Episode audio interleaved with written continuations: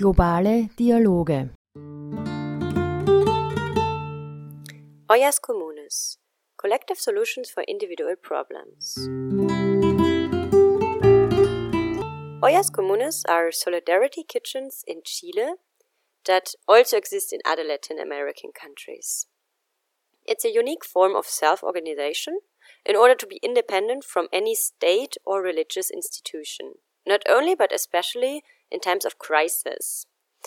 Pilar Mason is a chef from Chile and she will explain in interview sections how they were found and reactivated, what was their role in recent crises like the revolt of 2019 and the COVID 19 pandemic, but especially why cooking together can be an extremely resistant, feminist, and empowering thing to do.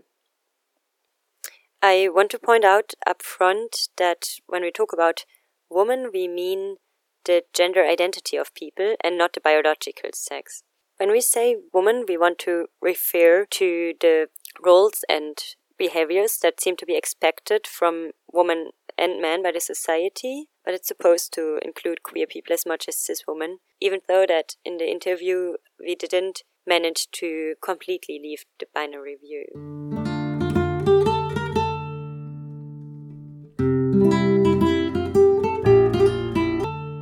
Las Ollas Comunes are organizations that are created in the poorest districts in the city. They start because the families didn't have money to feed their family, and to solve this hunger problem, they organize each other. So these ollas comunes are actually community kitchens that gather family members that cook together and then bring their food home. The fact in the ollas comunes is that there is one place where you cook and then you go to pick up the meal for your family.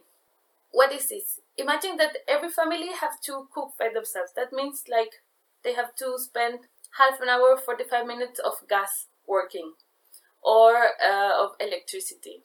And what if you cook everything for all the, the families in only in one place? That also helps you economically because you don't have to pay the gas, for example. And happened that sometimes the people got this help from the government that there were some groceries, but people have no money for cooking. Like they had no uh, gas or electricity because they couldn't pay it because they have no money. So actually, how how we do this if I cannot? And then the people start to self organize again. So there's one thing that is beautiful about it that is said like shared necessities, common goals, or um, common solutions for individual problems. That yeah, every family individually has this hunger but they found this common solution, and that's why it's the olla común. Olla común means common pot, so it's like huge pot where like everybody get fit.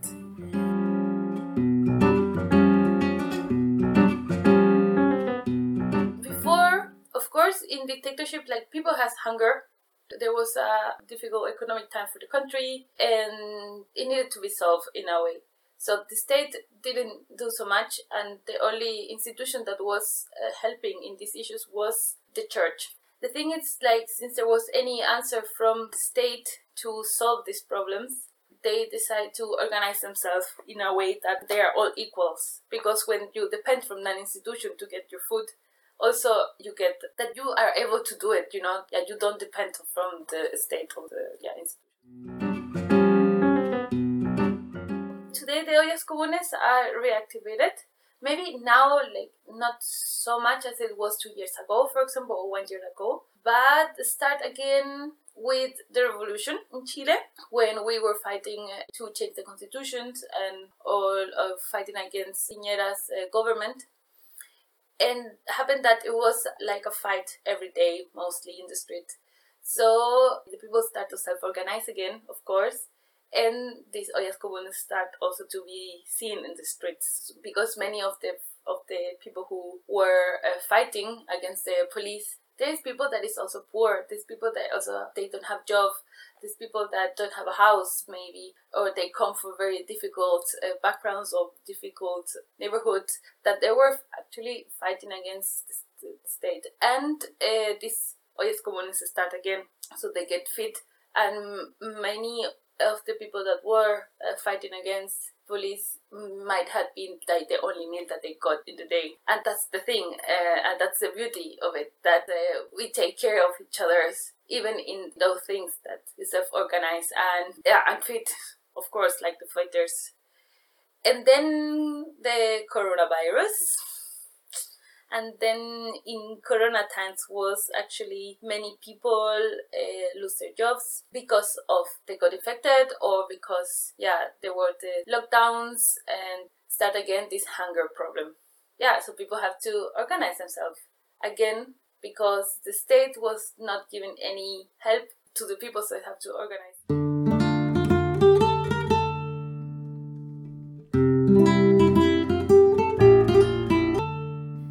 it's it's so important or it's so beautiful that women that before were only at home taking care of their family of their kids now they have a public role now they have to first like learn how to organize themselves with others. This putting your voice out and uh, making decisions in common was mostly delegated to the guys. And now with these ollas comunes the women in a way they found a place where what they say is heard and they have to do the stuff. So they don't depend of the men to to to create the solution. So they are creating the solution. And also good thing is that also they are equals in the kitchen or like in this olla común. And the fact that there is no this hierarchy also it's like super powerful too yeah, because it's also, I mean, like the Ollas Comunes or the feminists is also like a answer of the system that is happening against the patriarchy and against all this oppression that in a way we cannot keep proclamating the same schemas that like the patriarchat it's giving us in, in these self-organized spaces. Still, it's important like the organization and how they do it to not replicate those because we are all here in the same, you know, we are all have the, the same problems and we are looking for a solution. So I cannot have a boss for that. I'm I'm as active as you and I'm as used as you to find. So I have these tools, you have those other tools. We have to work together and yeah, and solve the problem that is that is in this case, I don't know, food problems. In another case yeah. could be, I don't know, fighting against violence. That cannot be a hierarchy. Like it doesn't work. They don't like the idea of to have a chef on top.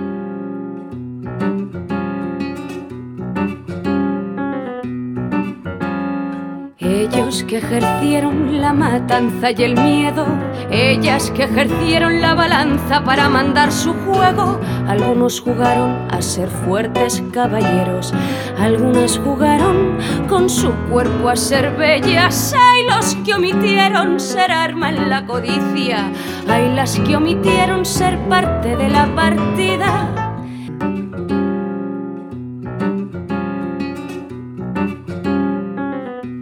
A place where a lot of political things happening. Yeah, political discussions. Because also, I mean, since it's a place where they gather, they also talk about other kind of problems. You know, they talk about, for example, the violence. What do we do? How do we protect our kids?